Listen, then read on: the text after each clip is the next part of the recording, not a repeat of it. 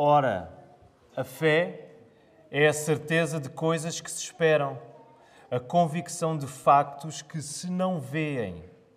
Pois pela fé os antigos obtiveram bom testemunho. Pela fé entendemos que foi o universo formado pela palavra de Deus, de maneira que o visível veio a existir das coisas que não aparecem. Vamos a isso, queridos irmãos. Também um abraço especial para quem se junta através da transmissão. Um abraço para a família Cavaco, o pastor Tiago e a Ruth estão em Granada a esta hora. O pastor Tiago esteve lá a pregar na igreja do pastor Diego, tio da nossa irmã Renata, então regressarão hoje ao final do dia, se Deus quiser. Queridos irmãos, o sermão de hoje chama-se Coisas Invisíveis. Porquê? Porque, começando com uma pergunta: será que é tão absurdo assim dizer que a realidade que os nossos olhos veem tem mais de aparência do que firmeza? Será que é tão absurdo assim olhar para as coisas que nós conseguimos ver e, em particular, aquilo que nós encontramos na nossa própria vida, dentro de nós próprios? Será que é absurdo dizer que isso tem mais de aparência do que de firmeza? E aquilo que eu, que eu vos quero trazer através deste capítulo 11 de Hebreus é que só quando nós desistimos da nossa visão é que nós encontramos pela fé a verdadeira realidade que sustenta todas as coisas. E essa realidade é Jesus. Só quando nós desistimos, nessa medida de ter o controlo e de confiar. É que nós, pela fé, vamos ver a realidade maior, mais firme, que sustenta todas as coisas que nós vemos. E essa realidade, ainda que invisível aos nossos olhos físicos, ela é palpável pela fé. Essa realidade é Cristo. Por isso nós queremos orar nesta hora, para que o Senhor nos guie. Vamos orar. Senhor, obrigado por este dia. Obrigado por aqueles que estamos aqui para te louvar. Obrigado pela tua igreja. Já há pouco se juntou um bom número, Senhor, do teu povo para te louvar, para escutar a tua palavra, Senhor, e que nós queremos pedir-te o mesmo para agora, Senhor. Que tu possas edificar a tua igreja na tua palavra, Senhor. Aquilo que acabamos de cantar, nós pedimos, Senhor, que possas mostrar Cristo, mostra-nos o teu Filho, porque é o teu Filho que nós queremos, Senhor, é Jesus, a nossa salvação. Dirige-nos nesta hora. Guarda-me a pregar esta palavra, Senhor. Dá-me as palavras certas, o coração certo, Senhor. Seco as nossas vidas nesta hora, para que tu possas transformar-nos segundo a tua vontade. É isto que nós queremos pedir e agradecer no nome santo do teu Filho Jesus Cristo. Amém. Então, queridos irmãos, nós temos estado em Hebreus. Hoje chegamos a um dos capítulos mais conhecidos do Novo Testamento, Hebreus 11. Lemos apenas três versos, mas eu convido-vos a folhear um pouco por este capítulo. Um, ficámos na introdução, não é? No, nessa medida, no prólogo deste capítulo, mas se começarmos a ver a partir do verso, verso 4, começamos a ver uma coisa que o autor vai fazer para dar, dar carne a, a isto de ter fé. O que é que isto significa? Lembram-se na semana passada o pastor Tiago pregou apenas no verso 39 do capítulo 10 que diz que nós não somos daqueles que retrocedem para a perdição. Nós somos do, dos da fé para conservarmos a nossa alma. E o autor, o que é que isto significa agora? O que é que é isto da fé? Então, nós acabamos de ler a definição que o autor de Hebreus dá de fé. Fé é isto que nós acabamos de ler, mas agora ele vai dar uh, o exemplo prático do que é que significa. Então, a partir do verso 4, nós começamos a ver uh, um dispositivo que o autor vai começar a usar. Por um lado, ele usa a expressão pela fé, e nós vamos encontrar isso em vários versos, e logo junto à expressão pela fé, o que é que nós encontramos? Encontramos um nome, encontramos alguém, encontramos alguém de carne e osso. Para nós percebermos, nós somos destes. Os antigos do, do, do Velho Testamento não eram mais especiais nós somos deste grupo que caminha pela fé. Então nós vemos Abel, mais à frente, vejam lá, Enoque, Depois avançamos para Noé, depois temos Abraão no verso 8, eh, que se estende até ao verso 19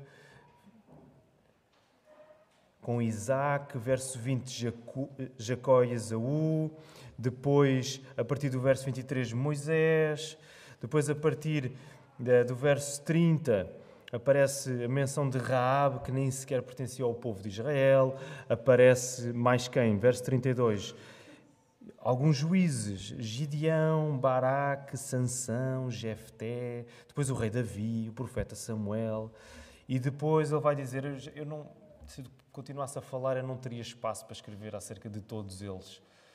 E nós vemos exemplos da maneira como se vive esta fé.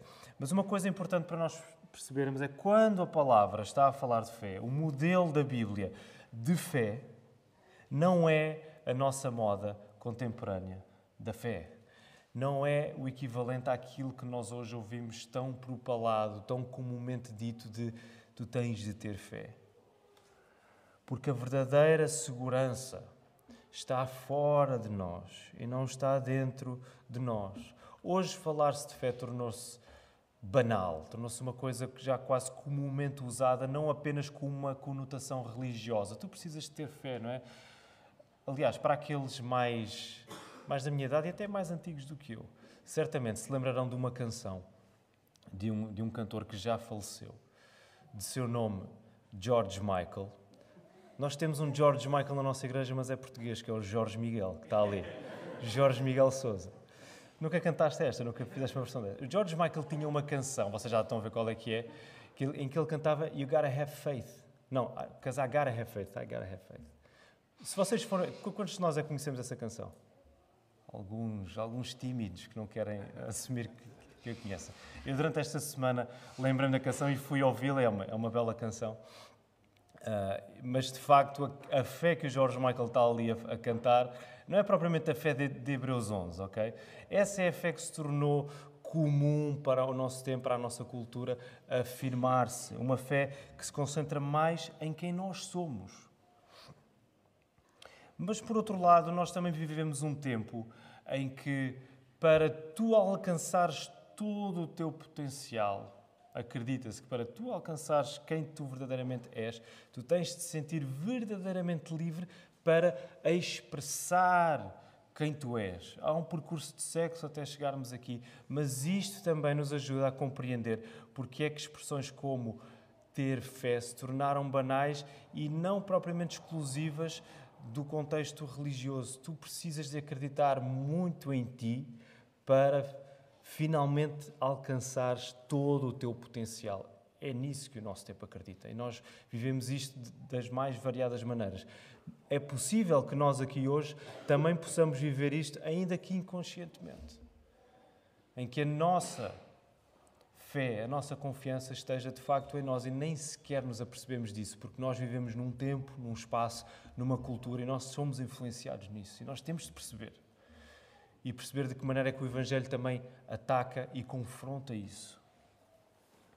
No fundo, a necessidade de termos fé, de querermos em alguma coisa, de acreditarmos em alguma coisa que nos segure, essa necessidade esteve sempre presente, nunca desapareceu.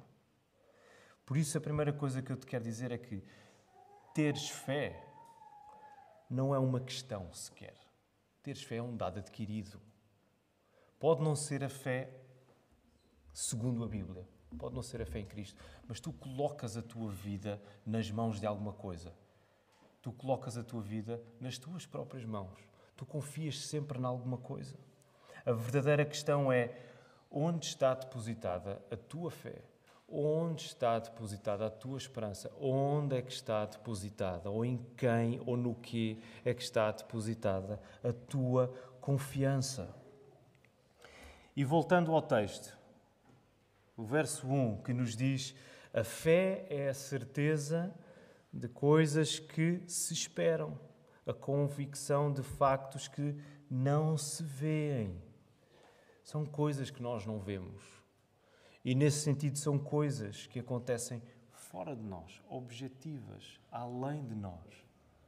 Os antigos do Velho Testamento, esta lista que nós vimos, que viveram e morreram na fé, estes antigos tiveram a certeza e a convicção de uma coisa que eles não chegaram a ver e que aconteceu para além deles, fora deles. Que coisa foi essa que guiou a vida destes homens e mulheres do Velho Testamento? Foi a palavra de Deus. essa realidade objetiva fora deles que os guiou onde estava colocada a fé deles, era a palavra, era a promessa que Deus tinha feito de enviar o Messias. A promessa de que ele iria salvar o seu povo. Nós vemos isto uh, de uma ponta à outra da Bíblia. Ainda hoje, na, na, na classe de escola bíblica dominical, vemos como é que isso se desenvolve, por exemplo, no tema do Reino de Deus.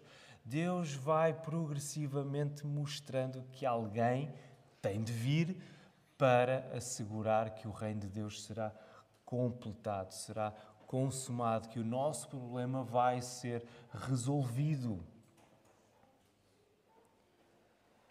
O autor de Hebreus não gastou tanta tinta a explicar que não há nada melhor que Jesus. Esse é o ponto que nós temos estado a desenvolver e a explorar e a aplicar durante todos estes meses. Melhor do que Jesus é impossível, é isso que a carta de Hebreus está a trazer. O autor de Hebreus não passou tanto tempo a escrever isso e a explicar e, e não gastou tanta tinta para agora dizer: Pessoal, agora acreditem muito em vocês. Não. Seria dar um tiro no pé. O autor de Hebreus não está a dizer isso. Nem está a dizer: Epá, olha muito para Abel, olha muito para Enoque, olha muito para David e, e tenta ser como eles. Com toda a tua força, com toda a tua fibra. Ele não está a dizer isso. O objetivo é que tu pares de olhar para dentro. E para o que é aparente. E comeces a olhar para a verdadeira realidade fora de ti, que é Jesus. Olhando para dentro, tu só vais encontrar aquilo que é a tua natureza, tu só vais encontrar incerteza. Até podes ter um padrão de vida mais ou menos consistente com as tuas, com aquilo que tu acreditas, com as tuas escolhas e decisões, mas tu de uma maneira ou de outra vais encontrar inconsistência, vais encontrar incerteza, vais encontrar mudança. Porque isso é quem nós somos. Nós mudamos. Mas ter fé em Cristo é perceber a realidade fundamental que criou e sustenta todas as coisas que os teus olhos veem. É isso que diz lá no verso 3. O universo foi formado pela palavra de Deus, nós sabemos isto pela fé. De maneira que o visível, aquilo que nós vemos, veio existir das coisas que não aparecem, daquilo que é invisível, desta realidade maior, superior, fora, que sustenta tudo aquilo que foi criado. E se por um lado os hebreus, vamos recordar aquilo que os hebreus eram tentados a fazer, nós estamos a ser incentivados a avançar. Os hebreus, para quem esta carta é escrita, é escrita para nós, a tentação é a de, digam, andar para trás, recuar. Então, se os hebreus do primeiro século que estavam a ler esta carta foram tentados a recuar para a aparente firmeza do velho sistema de sacrifícios que eles podiam ver, não é que eles podiam observar. Não, o animal está a ser, está a ser sacrificado no templo, o sacerdote está a fazer o trabalho dele, nós vemos o sangue a sair. Eles estavam a querer voltar a isso, a essa aparente firmeza das coisas que estavam a acontecer. Se eles eram tentados a recuar para isso, nós hoje somos tentados a recuar para a aparente firmeza que encontramos em nós mesmos. E esta é a grande mentira. Porque em nós nós não vamos encontrar firmeza. Mais uma vez, tu até podes encontrar um padrão de alguma coerência na tua vida, mas lá no fundo tu sabes que as coisas tremem, as coisas não estão seguras. Tu precisas de alguma coisa maior do que tu para te agarrares. E não há nada como veres essa tua fraqueza. Não há nada como tu sentires o chão a sair debaixo de ti para te dares conta de que precisas de uma firmeza superior e fora de ti mesmo. De alguém que te agarre e que te segure e que te faça sentir seguro como tu nunca antes sentiste. Te faça saber de facto que tu não vais cair. Por isso, mais impressionante do que o exemplo destas personagens do Velho Testamento, e devemos admitir, há aqui exemplos impressionantes. Abel, não há, não há, o Gênesis não especifica erros de Abel, só diz que ele fez o que devia fazer e porque fez o que devia ter sido feito, foi assassinado pelo seu irmão. Há aqui Enoque. Enoque também não. A, Gênesis também não gasta muito tempo a falar sobre Enoque, mas a Bíblia diz que ele andou com Deus. Ele agradou a Deus de tal maneira que Deus o tomou para si. Enoque não morreu, ele foi diretamente ter com Deus. Há outros exemplos fantásticos: Moisés, David, por aí fora. Mas o que faz destes exemplos, o que faz destes homens e mulheres exemplos, isso é que é impressionante. Não são eles, é o que faz dele exemplos. E o que é isso? A ênfase não está na força da fé. A ênfase de Hebreus 11 não está, olhem para a força da fé destes homens. A ênfase está onde? A ênfase está no objeto da fé destes homens e mulheres. É isso que Hebreus está a dizer desde o início: Cristo, Cristo, Cristo é melhor que os anjos, Cristo é melhor que Moisés, Cristo é melhor que o sacrifício, Cristo é melhor que os sacerdotes, Cristo é melhor do que tudo. Aquilo que recomenda estes homens e mulheres do Velho Testamento não é força, não é capacidade, não é uh, o espetacular da fé deles, mas é em quem eles colocam a sua fé, o objeto da fé deles, Cristo. E a Bíblia, quando fala de fé, ela não, ela não parte do princípio de que sozinhos, por nós mesmos, nós conseguimos criar esta fé. A Bíblia não vai dizer, é pá, tu tens de arranjar força, tu tens de lá, bem no centro de quem tu és, arranjares uma maneira de começares a crer. Porque a Bíblia sabe, o texto sabe, Deus sabe que nós, entregues a nós próprios, nós estamos mortos espiritualmente. E um morto não consegue fazer coisa nenhuma a não ser ficar morto. A fé é uma coisa que nos é dada, é uma coisa que é criada em nós através de uma nova vida que nos é dada. Vida é essa que Jesus garante na sua morte e ressurreição. Quando nós vamos para o Velho Testamento, nós vemos, por exemplo, o profeta Ezequiel a falar disto, a usar imagens de um coração, um coração de pedra que está espiritualmente morto e que vai ser trocado por um coração de carne espiritualmente vivo, um coração que está sujeito, que responde à ação de Deus. Tal como ouvimos hoje nos testemunhos, o André falava nisso, não é? aquele reflexo de se arrepender, de confessar os seus pecados e de, se, e de se entregar. Esse é o reflexo de um coração que está vivo. Isso não é um reflexo de um coração que está morto, que está indiferente para as coisas da fé. É um, é um, é um reflexo de um coração que foi renovado, que foi ressuscitado, um novo coração. E Hebreus, Hebreus 11 assenta nesta lógica, a lógica de que a salvação perfeita que acontece apenas e finalmente em Jesus é o que segura a fé destas pessoas. Não é o talento delas, não é a força de Sansão, não é a beleza de David, não é, enfim, outra coisa qualquer. O que segura estas pessoas é a salvação que Jesus garantiu para elas. E por isso, se a nossa fé existe apenas por causa de Jesus, se tu estás aqui, tu crês em Jesus, essa fé foi-te dada. Essa fé foi-te garantida, foi-te conquistada pelo sangue de Jesus e pela sua ressurreição. Tu não a criaste por ti mesmo. Se tu tens fé em Jesus, foi porque Ele garantiu isso no teu lugar. E se isso aconteceu, e nós sabemos que isso aconteceu, porque a palavra assim o diz, o jogo muda. Tudo muda na nossa vida. O nosso avanço a nossa insistência, a nossa perseverança já não vai depender do que nós achamos que conseguimos ou não fazer. Mas vai depender do quê? Da capacidade perfeita do objeto da nossa fé. Vai depender único e exclusivamente, 100%, da capacidade perfeita que Jesus tem. Por isso, o poder para avançarmos está garantido. A frase vai aparecer aí. O poder para avançarmos está garantido.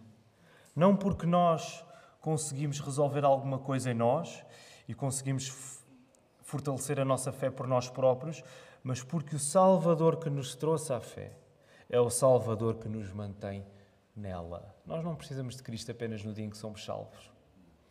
Os testemunhos dos nossos irmãos mostraram isso. Eles precisam de Cristo todos os dias. Porque o Salvador que nos traz à fé, que nos dá a fé, é o Salvador que nos mantém nela. Senão ele não seria grande Salvador.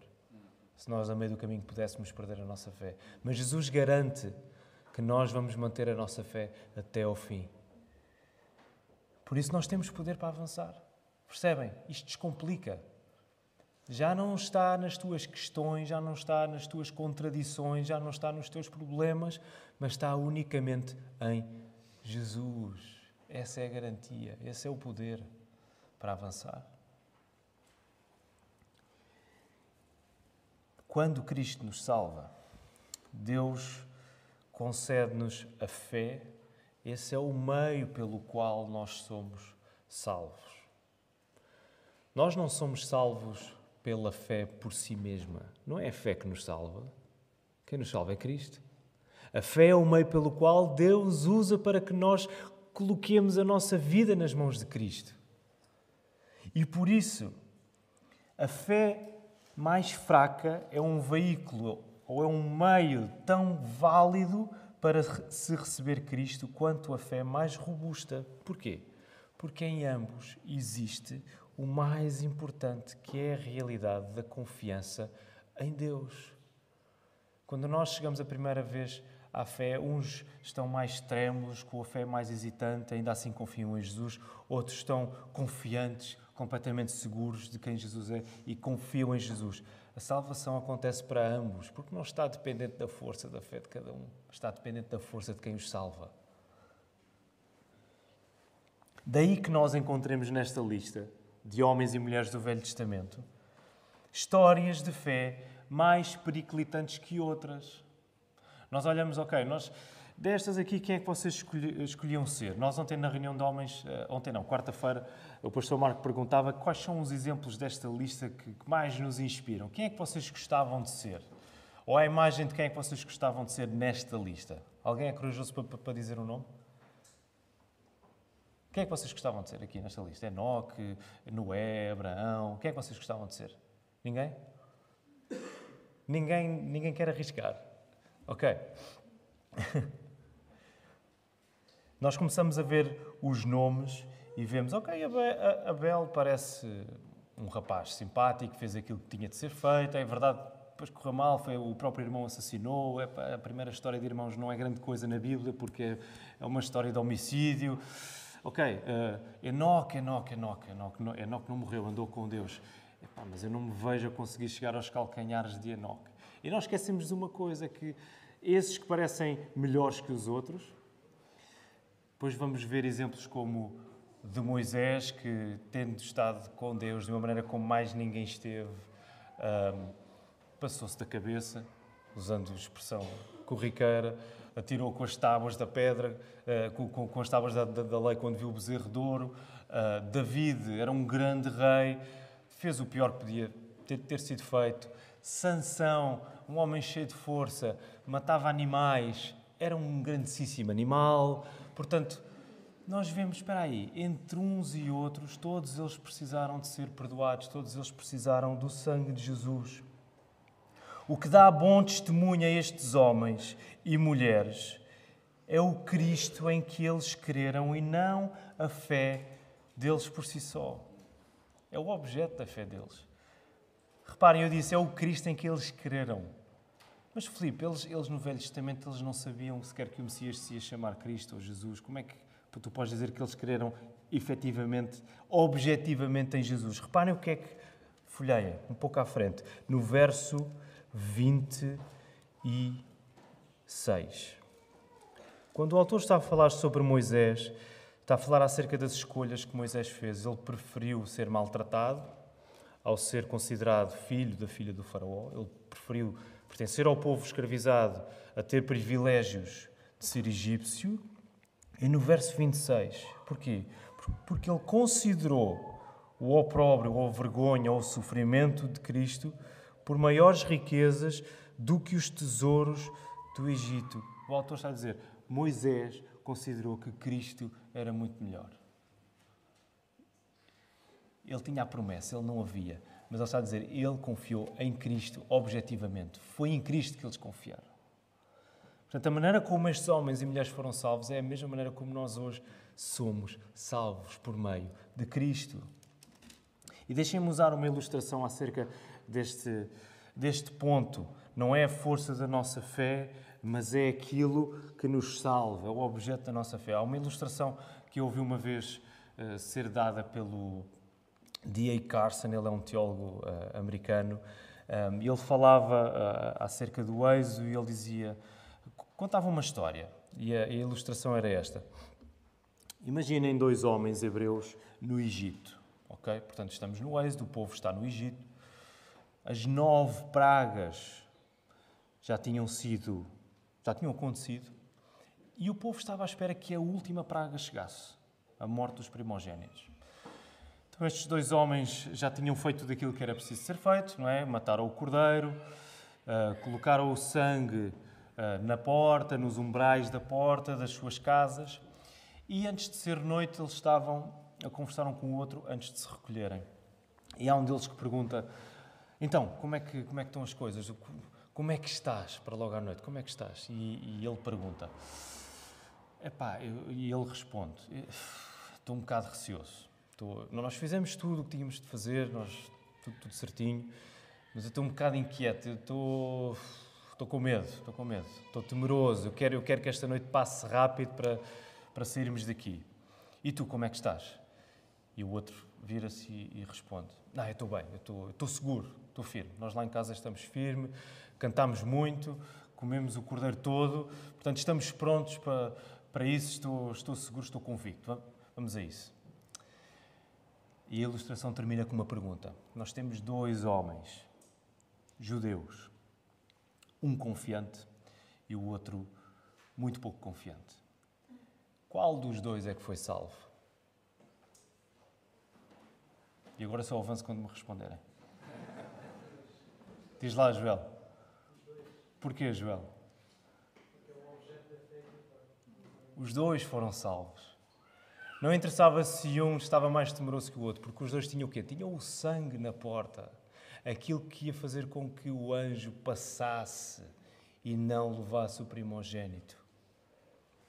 O cristão mais temeroso é tão justificado, é tão salvo, quanto o cristão mais destemido, porque o Cristo que salva pela fé é o mesmo para ambos. E isto deve dar-te ânimo, isto deve dar-nos ânimo. Porque, do mesmo modo, o teu avanço pela fé não vai estar dependente de circunstâncias mais ou menos favoráveis. Não vai estar dependente de se tu te sentes mais firme ou mais fraco. O teu avanço pela fé vai depender completamente da perfeição daquele que te salvou o texto final da tua vida, a palavra final da tua vida, não é o bem ou o mal que te acontece, não é a circunstância mais difícil ou mais agradável que tu encontras. O texto final da tua vida, a palavra final da tua vida é aquele que se faz carne e osso em Jesus Cristo. É isso que toma conta de ti, é isso que te faz avançar. E dito isto, deixem-me dizer, e vamos terminar em breve. Não é indiferente, não é indiferente termos uma fé fraca ou uma fé forte. Nós não estamos a pregar isto depois de termos visto quase a carta inteira de Hebreus para dizer não interessa, se tens uma fé forte ou fraca, no fim de contas não interessa porque o que interessa é Cristo. Calma, não é indiferente. A carta aos Hebreus foi escrita para nós fortalecermos a nossa fé em Cristo, para nós sermos mais fortes, para nós estarmos mais seguros, para nós avançarmos. Quando nós nos damos à indiferença, quando nós nos damos à neutralidade, achar que não faz assim tanta diferença lutar para estarmos mais fortes na fé ou não, Essa neutralidade é o disfarce e a evidência de quem recua. É um grande engano, de facto, porque tu achas que estás sossegado, nada acontece, não tens de tomar grandes decisões, não tens que dar grandes passos, mas na verdade o que tu estás a fazer não é ficar no mesmo sítio. Tu estás a recuar. Tu estás a deixar-te ficar para trás. E para o cristão não há outro caminho que não o avanço pela fé. Por, isto, por isso é que nós estamos constantemente a falar em luta. Isto implica lutar contra o nosso pecado, contra a nossa tendência de nos deixarmos amolecer, nos deixarmos ficar uh, adormecidos, meio sonâmbulos. Nós temos de lutar com isto. Quando a tua vida é mais marcada por decisões que ainda não tomaste e por passos que ainda não deste, o que estás a mostrar não é evidência da fé, mas o seu contrário. Podes estar a querer te fazer passar por alguém muito ponderado, muito calma. As coisas não são assim tão, tão simples. Mas na verdade, o que tu estás a dizer não é mostrar evidência da fé, é mostrar evidência do contrário. Porque não estás a avançar. Porque não estás a agarrar a verdade. Não estás a tomar nesse sentido. Estás a tomar posse da garantia que é Jesus na tua vida. E essa hesitação, essa timidez, não é a marca de quem simplifica e avança para a conservação da alma. Nós temos insistido nisso, ser simples ao invés de sermos complicados. Nós temos de ser simples. Isto não significa que nós somos simplórios. Nós somos simples, nós dizemos, eu acredito nisto, eu vou em frente. Tu não fazes isso com tudo o resto na tua vida, não é? Tu, não, não, eu, daqui a bocado são horas de almoçar, já são horas de almoçar, eu acredito que tenho fome, eu quero uma boa refeição, eu vou tomar uma boa refeição. É um exemplo ridículo. Mas nós agimos em conformidade com aquilo que nós acreditamos. A hesitação é a marca de quem complica e retua para a perdição. E neste sentido, a pessoa complicada é aquela que prefere o valor da sua hesitação ao valor de Cristo. Se tu dizes que tens fé e dizes e, e preferes ficar num sítio onde não tens de tomar grandes decisões que podem abalar a tua vida, mas que te fazem avançar para confiar em Jesus, o que estás a dizer é tu preferes de facto a beleza da tua hesitação e da tua timidez. Tu não preferes assim tanto a beleza de Cristo e o poder de Cristo. Ao mesmo tempo, o complicado é aquele que prefere ficar perdido a ser transformado. A pessoa complicada é aquela que tem mais medo de ser transformada do que medo de ficar perdido. Isto é loucura, isto é suicídio. Mas é isso que acontece quando nós não nos agarramos a Cristo e estamos enredados nas próprias uh, condições que achamos que a nossa fé tem de ter para então começarmos a, a confiar verdadeiramente. E muitas vezes eu quero dizer-te isto, muitas vezes não vai fazer sentido confiar. Muitas vezes pode não ter feito sentido já, em alguma fase da tua vida, em que tu não soubeste muito bem o que fazer. Porque tu não tinhas garantias terrenas de que as coisas iam ficar bem. Tu não tinhas garantias, mas tu foste chamada a avançar. Nós ouvimos isto hoje também nos testemunhos de diversas formas. Uma das expressões que o, que o Manuel Jerónimo usou foi que ele desistiu de lutar. ele desistiu para ser agarrado por Cristo.